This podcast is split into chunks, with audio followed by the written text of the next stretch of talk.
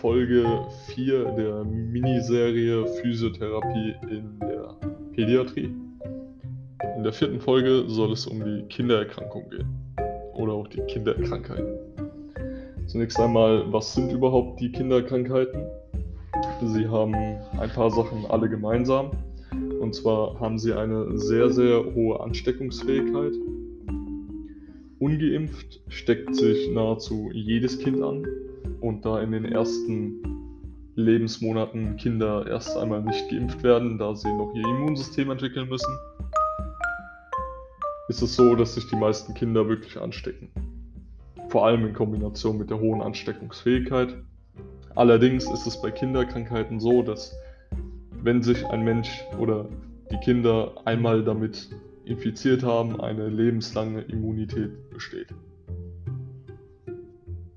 Kinderkrankheiten an sich sind nicht für harmlos zu halten, nur weil der Name darauf hindeuten lässt. Welche Kinderkrankheiten gibt es? Es gibt zum Beispiel, um jetzt einmal vier zu nennen, die Masern, die Röteln, die Ringelröteln und die Windpocken. Die Übertragung und gemeinsame Symptome aller vier Krankheiten ist entweder eine erogene oder eine Tröpfcheninfektion-Übertragung. Und gemeinsame Symptome sind Juckreiz, Fieber, Lymphknotenschwellungen und Exantheme. Exantheme sind die Ausbreitungen über die Haut. Angefangen bei den Masern. Die Masern haben ein makropapulöses Exanthem, heißt rot und fleckig. Und diese Exantheme auf der Haut beginnen hinter den Ohren und breiten sich dann über den Stamm, also über den Bauch- und Rückenbereich und über die Extremitäten aus und sind konfluierend. Konfluierend bedeutet, dass die einzelnen Herde der Ausbreitung dann sozusagen zusammenwachsen und zu einem großen Herd werden. Verschmelzen sozusagen, bedeutet konfluierend. Komplikationen der Masern sind eine seltene, sehr seltene tödliche Enzephalitis, abgekürzt mit SSPE oder ein Pseudokrupp. Die Therapie der Masern erfolgt symptomatisch, also fieberlindernd und prophylaktisch verabreicht man den Kindern dann eine Impfung, die seit 2019 auch Pflicht ist. Bei der nächsten Krankheit, bei den Röteln, sieht das Exanthem auch makulopapillös aus, ist aber nicht konfluierend, also zusammenfließend. Auch diese beginnen am Kopf und breiten sich über den Stamm und die Extremitäten aus. Eine Komplikation der Röteln ist die Rötelnembryopathie, vor allem in der Schwangerschaft. Deswegen sollen sich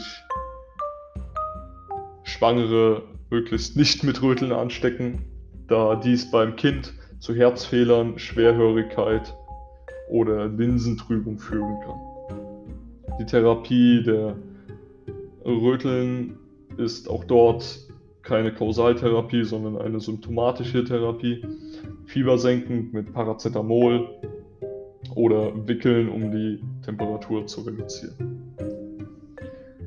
Eine Impfung als Prophylaxe ist ab dem 12. Lebensmonat indiziert. Wie bei allen viralen Krankheiten ist bei Fiebersymptomatik keine Gabe von ASS, also von ähm, Aspirin indiziert, sondern hoch kontraindiziert, da es bei Kleinkindern mit Fiebersymptomatik bei Gabe von ASS zu einer akuten ähm, Enzephalopathie kommen kann. Bei Schwangeren ist eine Postexpositionsprophylaxe indiziert. Bei den Windpocken oder auch Varizellen ist das Exanthem ähm, Hautläsionen am gesamten Körper.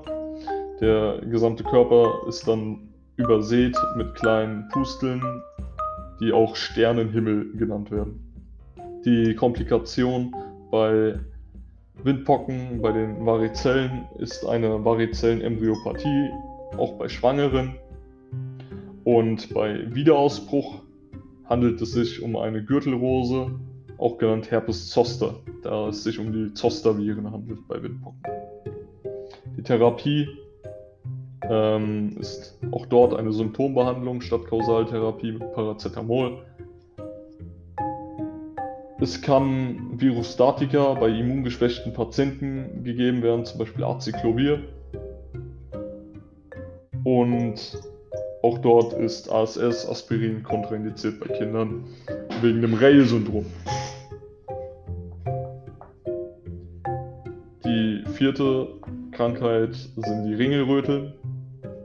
Äh, dort ist das Exanthem schmetterlingsförmig im Gesicht, ein schmetterlingsförmiges Erythem, also relativ rot, wie als hätte man eine kleine Backpfeife gegeben. Und außerdem breiten sich die Erytheme girlandenförmig an den Extremitäten aus.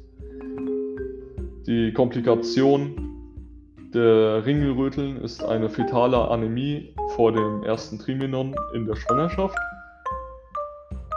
was zum Tod oder zur Aplasie führen kann. Die Therapie ist auch dort symptomatisch, fiebersenkend mit Paracetamol.